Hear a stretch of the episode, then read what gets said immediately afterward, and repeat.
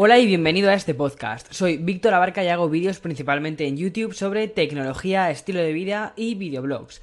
En este podcast, que es el tercer episodio que grabo, sirve como complemento a estos vídeos. Hoy habrá mucho sobre tecnología, un poquito sobre videojuegos y una serie que tengo muchas, muchas ganas de ver. Venga, me meto ya en faena. Llegué ayer de Las Vegas y por fin ya estoy en casa. Deciros que me ha gustado un montón Las Vegas. No esperaba demasiado de ese sitio. Iba con unas expectativas bastante, bastante bajas. Me imaginaba que todo aquello iba simplemente a ser una ciudad como demasiado kitsch, que no me iba a gustar. Y sin embargo, ha sido todo lo contrario. Me ha encantado y estoy convencido que es el típico sitio al que, al que fijo que volveré. Me lo he pasado muy bien. Y aunque muchísimos de los tópicos de Las Vegas efectivamente existen, hay otros que obviamente se desmienten, pero vamos, totalmente. De todos modos, esta semana subiré justo un videoblog sobre lo que sucedió en Las Vegas se queda en Las Vegas, no, en este caso no, se queda en YouTube.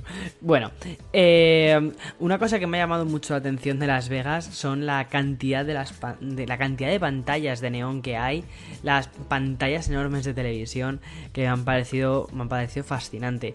Y otro, el despilfarro eléctrico y enérgico que tiene que haber allí. O sea, para que te hagas una idea, cuando está atardeciendo en Las Vegas, Las Vegas ya directamente se ilumina. Y se ilumina, pero todo. O sea, aquello es como competencia lumínica de un local eh, en otro. De todos modos, como te digo, ya lo verás esta semana en, en un videoblog que espero que te guste. Y bien, esta semana es una semana muy, muy especial porque empieza la reserva, el viernes sale la reserva del iPhone 10, el iPhone X, como dicen algunos, o como al principio decíamos todos. Y bueno, como ya sabéis, si, sois seguidores de mi canal de YouTube, hace unas semanas hice el análisis del iPhone 8, del iPhone 8 Plus, para ser más exactos, y es un teléfono que me, me ha gustado mucho, es una continuación muy lógica respecto al iPhone 7 Plus, pero al fin y al cabo es eso, o sea, muchísima gente lo ve como una continuación y en muchas cosas sí que es muy continuista, ya no solo en el diseño, sino en muchas características, en el diseño de la cámara, la cámara es continuista, que eso no significa que sea malo en absoluto, o sea, eso no significa que sea un paso hacia atrás en absoluto, sino que no es un salto tan grande como muchísima gente se esperaba, aunque si ya, ya lo dije, creo que fue en el primer podcast y también ya lo dije en el análisis, eh, si profundizas un poco más en el iPhone 8 te das cuenta de que efectivamente es un, es un pedazo de teléfono y es un, es un iPhone que sí que se gana ese salto generacional, sobre todo más por la parte interna que por la parte externa, porque por la parte externa, como te puedes, como ya has visto y las sensaciones que te dan son muy similares a las de los anteriores iPhones de los años anteriores y sobre todo más a la del iPhone 7.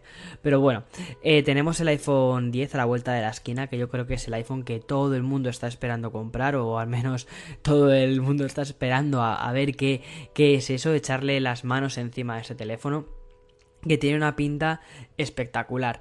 2017, si ya 2016 eh, fue el año en el que los jacks desaparecieron, empezó siendo tendencia con el, con el iPhone 7, que muchísima gente se llevó las manos a la cabeza y al final esto se ha convertido ya en una tendencia normal. También fue tendencia un poco el tema de la carga inalámbrica.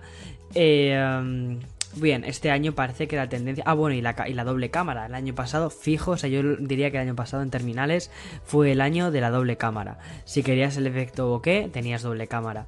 Eh, esta tendencia la ha roto este año eh, Google con su Pixel 2, pero bueno, de eso hablaré un poquitín más adelante.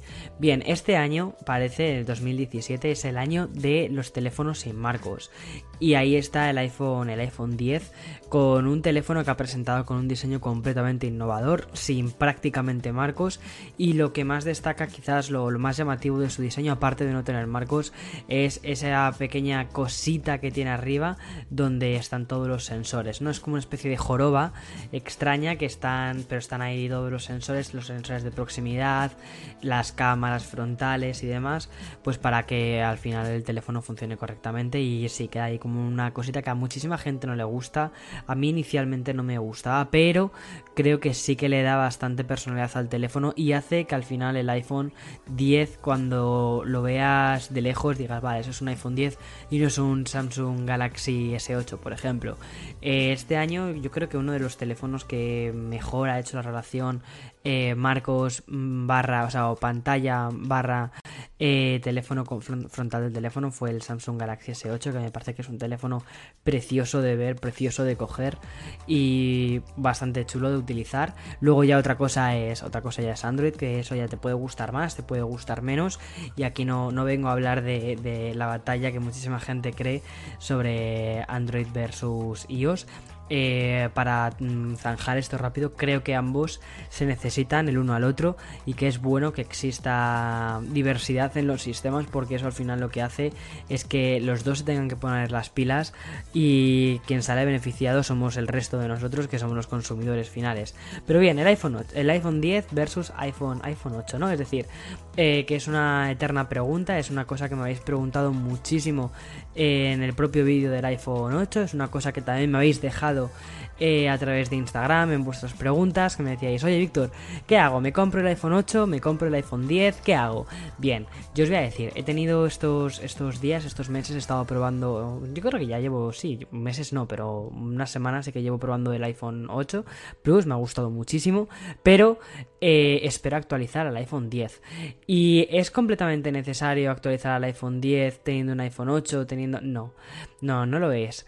Eh, yo creo que Apple lo que ha hecho básicamente es este año dar más opciones para, para, todo el mundo, ya no solo para los bolsillos de la gente, sino también dependiendo de los gustos. O sea, hay muchísima gente que todavía no quiere pasarse a algunas características que sí que tiene el iPhone 10 y prefieren quedarse con este, con este iPhone 8 o con, incluso con el iPhone 7.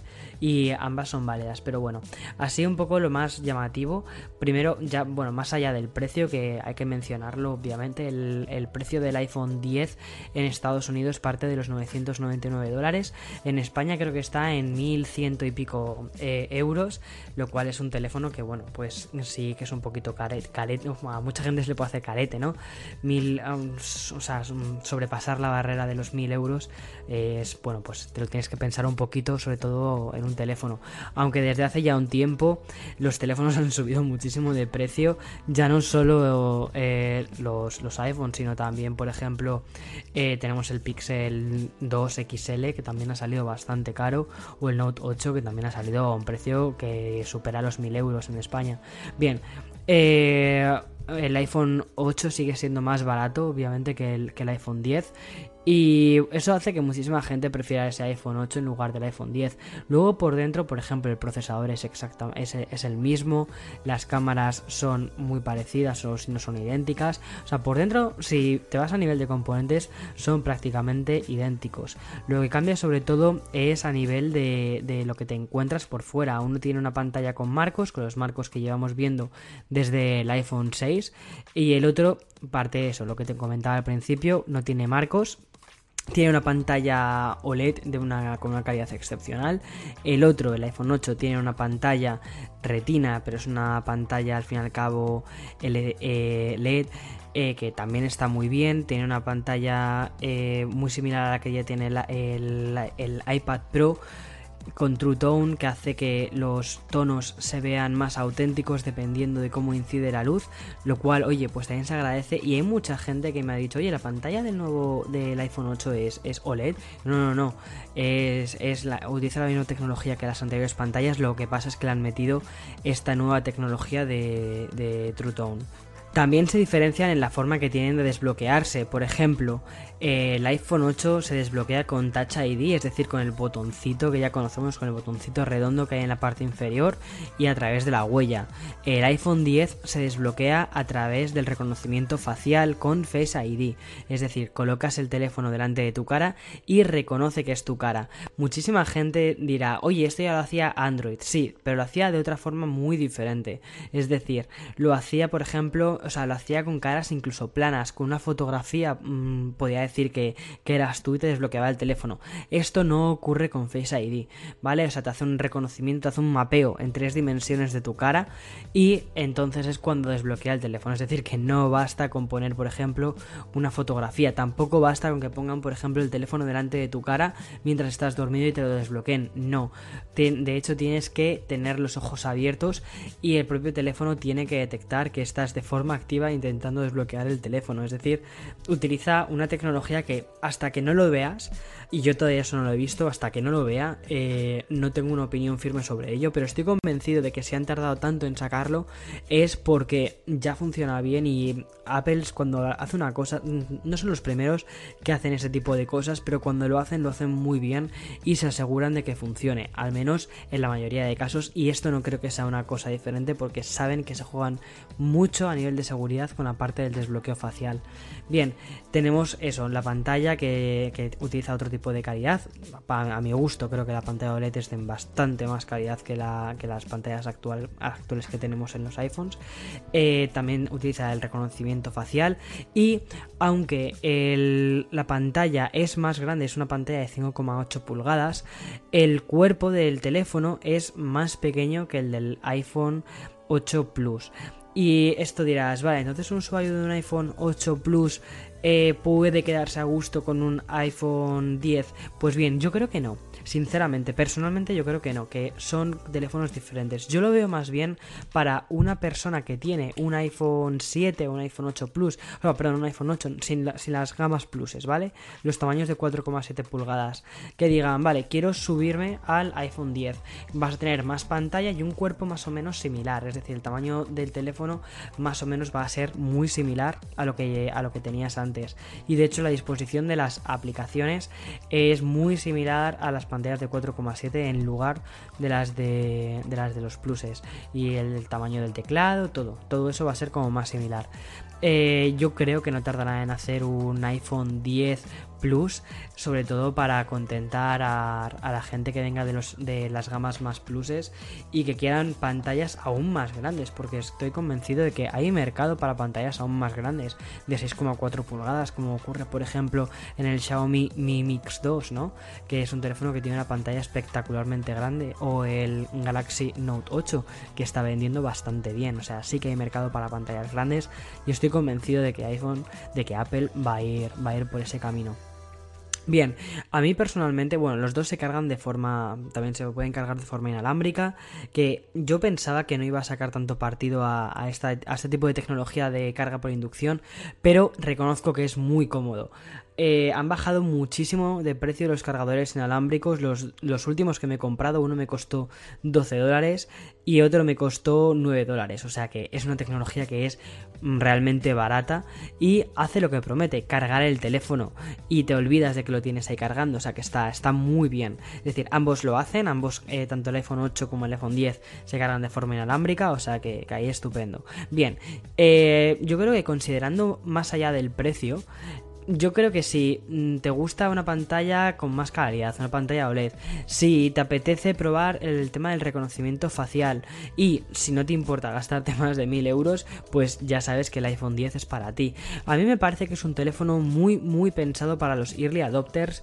Los early adopters eh, en el mundillo del marketing son la gente que compra primero los productos, que quiere lo último de lo último en tecnología. Bien, yo creo que el iPhone X está más orientado a este tipo de early adopters lo que pasa que al final eh, el atractivo de la manzana es que eh, todo el mundo lo quiere y posiblemente llegue a más gente de la que inicialmente estaba planteado el teléfono. Estoy convencido de ello. Y el iPhone 8 me parece que es para gente más conservadora, que quiera un teléfono como, quiera un iPhone como ya ellos conocían, que tengan por ejemplo que pasar de un iPhone, yo qué sé, pues por ejemplo de un iPhone 5S o de un iPhone 6 y quieran decir, oye, me pasa un iPhone 8. Pues es una alternativa muy, muy buena. Bien, y esta semana, el día, ya os digo que el día 27 es cuando se van a poner las reservas eh, estará disponible a partir del día 3, es decir, se ponen este viernes las reservas y el viernes siguiente es cuando ya se pone a la venta oficialmente este teléfono.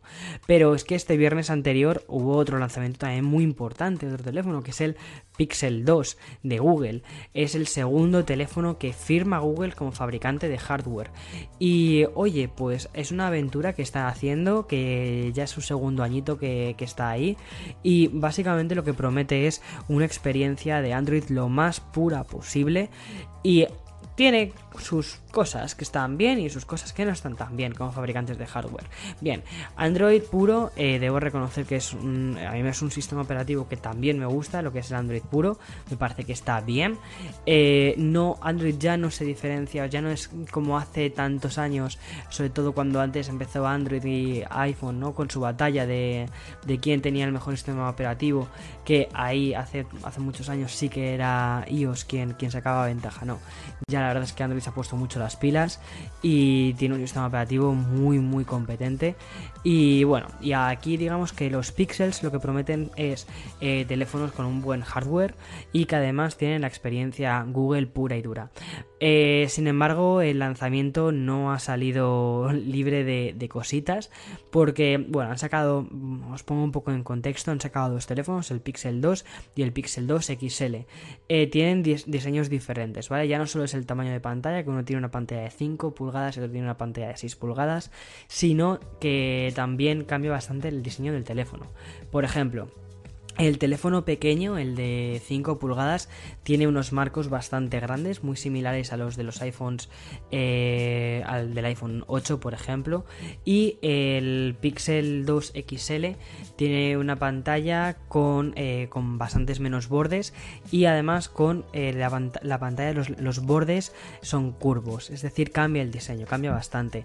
El fabricante de las pantallas del Pixel 2 normal es Samsung, son pantallas OLED de Samsung y el XL son pantallas creo que de LG y es en este segundo caso las pantallas de LG los modelos XL las que están dando problemas. Está habiendo píxeles quemados, píxeles muertos, que es algo que bueno puede pasar en las pantallas OLED, pero que no te esperas que eso suceda en un móvil de alta gama porque parte de un precio de 850 dólares, que es un precio bastante bastante alto. Eh, y dices, ostras, pues ya un teléfono que, cuesta tanto, que tenga ya píxeles muertos y que no es, un, no es una cosa que, se esté dando en todos, todos los teléfonos, pero sí que, se empieza, sí que se empiezan a reportar casos y además de una forma bastante alarmante, bastante más alarmante que la que pasó con el iPhone 8, por ejemplo, que sabéis que también hubo un rumor de que, las, de que había teléfonos con las baterías abiertas y demás y que, bueno, al final Apple dijo que entraban dentro de la normalidad, que era, que era, o sea, que no era una cosa habitual que era una cosa anecdótica, pero que bueno, que ya sabes que Internet muchas veces magnifica las cosas, pero en cualquier caso, si eso te sucede en un teléfono, lo llevas a donde lo has comprado y te tienen que dar otro y no, hay ningún problema. Bueno, también obviamente Google también hará lo mismo, también repondrá todos esos teléfonos que tengan las, los píxeles muertos, pero aquí se está, parece que está viendo más casos que de los que esperaban y Google ha dicho que bueno, que va a estudiar la situación, que obviamente no era algo que, que tenían previsto visto, pero esto solo ocurre en los modelos XL, ¿vale? Los que ha fabricado LG. Los que ha fabricado Samsung las pantallas, no hay ningún problema de momento con sus modelos Pixel 2 normales y corrientes. Bien, la verdad es que Google en esta última jornada de lanzamientos parece que se ha lucido un poco en a nivel de hardware, porque eh, no sé si habéis escuchado, por ejemplo, esto de que, bueno, lanzaron también un... Eh, se llama Google Home Mini, que es un altavoz que tiene incorporado el sistema de inteligencia eh, artificial, es el asistente, ¿no? De, el asistente de Google. Eh, bueno, pues está constantemente grabando, ¿no? Y parece que, eh, bueno, parece, es toda esta información, todos estos audios que graba constantemente se envían a los servidores de Google y bueno, ya ahí pues lo que Google quiere hacer con eso, pues ya depende un poco de ellos. Pero es que también presentaron una cámara en esta misma conferencia, no recuerdo cómo se llama exactamente la cámara, pero es una cámara para tenerla, por ejemplo, en una sala de estar y te está grabando constantemente. Y luego al final del día selecciona una serie de fotos y te las envía a tu teléfono móvil y es como los, los grandes hitos que has tenido ese día, ¿no? Eh, pero es que esa cámara está también constantemente grabando y ahí se, empieza a hablar sobre todo Elon Musk, el creador de, de, Tesla y de SpaceX y también de PayPal y de otras muchas cosas más, es porque ese hombre es un genio eh, ha advertido un poco de, oye, ¿qué está pasando? Que estamos metiendo eh, o estamos dejando, cediendo demasiados datos nuestros. Y hay empresas que se están lucrando de estos datos y además que estamos pagando por ese hardware y encima ellos están vendiendo los datos que nosotros les ofrecemos. O sea, ¿qué está sucediendo? Y bueno, ahí, ahí Elon Musk ha puesto, ha puesto su pregunta en el aire que lanzó por Twitter y parece que ha armado una, buena y me parece que es normal. Bien, así que así es como están un poco las dos grandes de teléfonos. Luego por otro lado también está Samsung que hace no mucho lanzó su Samsung Galaxy Note 8 que a mí me parece que está súper bien ese teléfono y este año sinceramente creo, no, o sea, o sea, todavía falta por ver cómo sale este iPhone X, pero parece ser que tanto Samsung como Apple han sido las dos empresas que han marcado más tendencia en, a nivel de teléfonos. O sea, me parece, me parece espectacular. Bueno, pues eso, el cambio un poco en el diseño que ha habido de hacerlo sin marcos y todo esto. A, ver por dónde, a ver por dónde siguen los. yo creo que esto ha sido como una especie como de piedra angular de la que van a partir nuevas cosas. Pero tengo ganas de ver cómo, cómo evoluciona todo este diseño a nivel de teléfonos. Me parece muy curioso. Y bien, eh, la siguiente sección de este podcast, o sea, bueno, ya como sabéis, este es el, este es el tercer podcast. Soy como quien dice un nuevo en esto de hacer podcast y bueno, eh, la siguiente sección de estos podcasts eh, la, llama, la suelo llamar un a qué estoy jugando.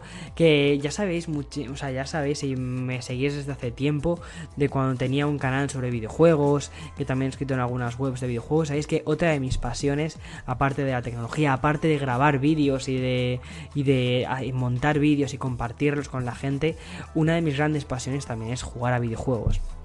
Y bien, ya os he ido diciendo durante estos días que he estado jugando a Stardew Valley y es un juego, es una especie de, de simulador tipo Harvest Moon que está disponible para diferentes plataformas. Yo lo estoy jugando en la Nintendo Switch y a mí me está encantando. Al principio era súper reticente a este juego porque dije, Dios mío, otro juego de farmeo en el que se van a ir un montón de horas. Pero de verdad es que tiene muchísimo encanto. Además creo que está como por 13 euros en la store de, Nintendo. Está, y es, es muy curioso. Y efectivamente, si quieres echarle horas, tienes horas para echarles. Increíble. Tiene una estética de 16 bits muy curiosa. A mí me gusta mucho la estética de 16 bits porque creo que es una estética que nunca va a pasar de moda. Ya estuvo de moda en los 80, en los 90 y sigue estando de moda a día de hoy y creo que dentro de 10 años va a seguir estando de moda porque te permite crear experiencias jugables bastante buenas. Eh, obviamente son mejores que los 8 bits, pero no tiene nada que envidiar. O sea, a nivel narrativo funciona, no te sacan tanto del contexto y además permite hacer colores bonitos. O sea, me parece que está muy bien ese tipo de estética. Y bueno, eh, es un juego, como digo, es una especie de simulador. Tú heredas una granja y tienes que cuidar esa granja, ¿no? Entonces puedes, pues, por ejemplo, crear trigo, puedes. Y bueno, poquito a poco vas. Eh, haciendo tu vida en una especie de aldea, en una especie de poblado.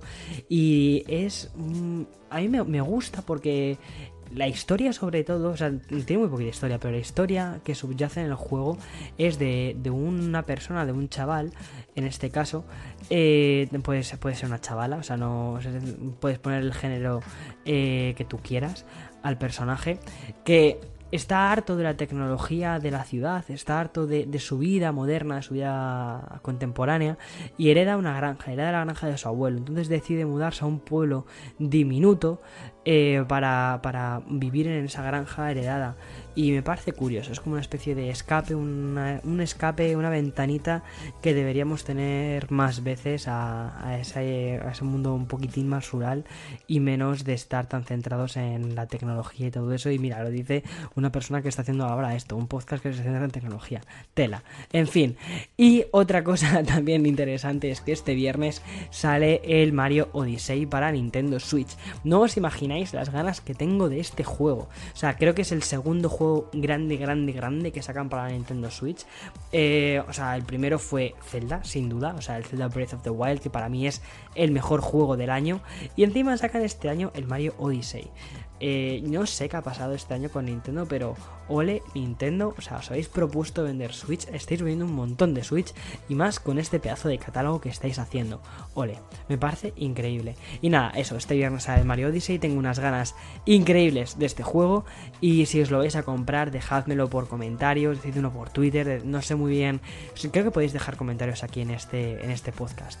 Y de hecho, sí, sí, lo sé, lo sé porque me suelen salir alertitas y lo suelo además ver.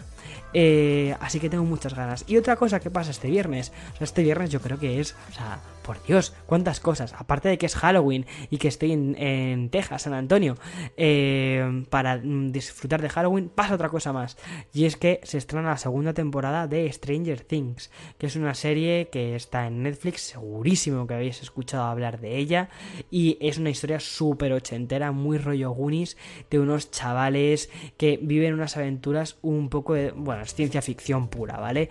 Y si os gusta la ciencia ficción, y si habéis crecido en los 80 o en los 90, o sea, esa serie tiene todas las papeletas de para que te enamore. Y además, otra cosa también curiosa es que hace una semana o dos semanas sacaron un juego para iOS y para Android de eh, Stranger Things que tiene una pinta bestial también de 16 bits.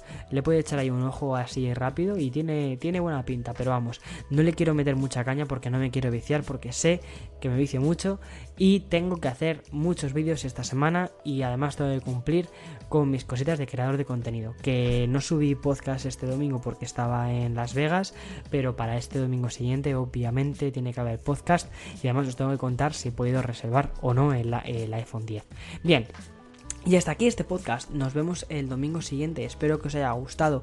Dejadme en comentarios eh, si os ha gustado, qué os gustaría ver más en este podcast, si os gusta el formato, si os sentís cómodos. Y nada, nos vemos en el siguiente.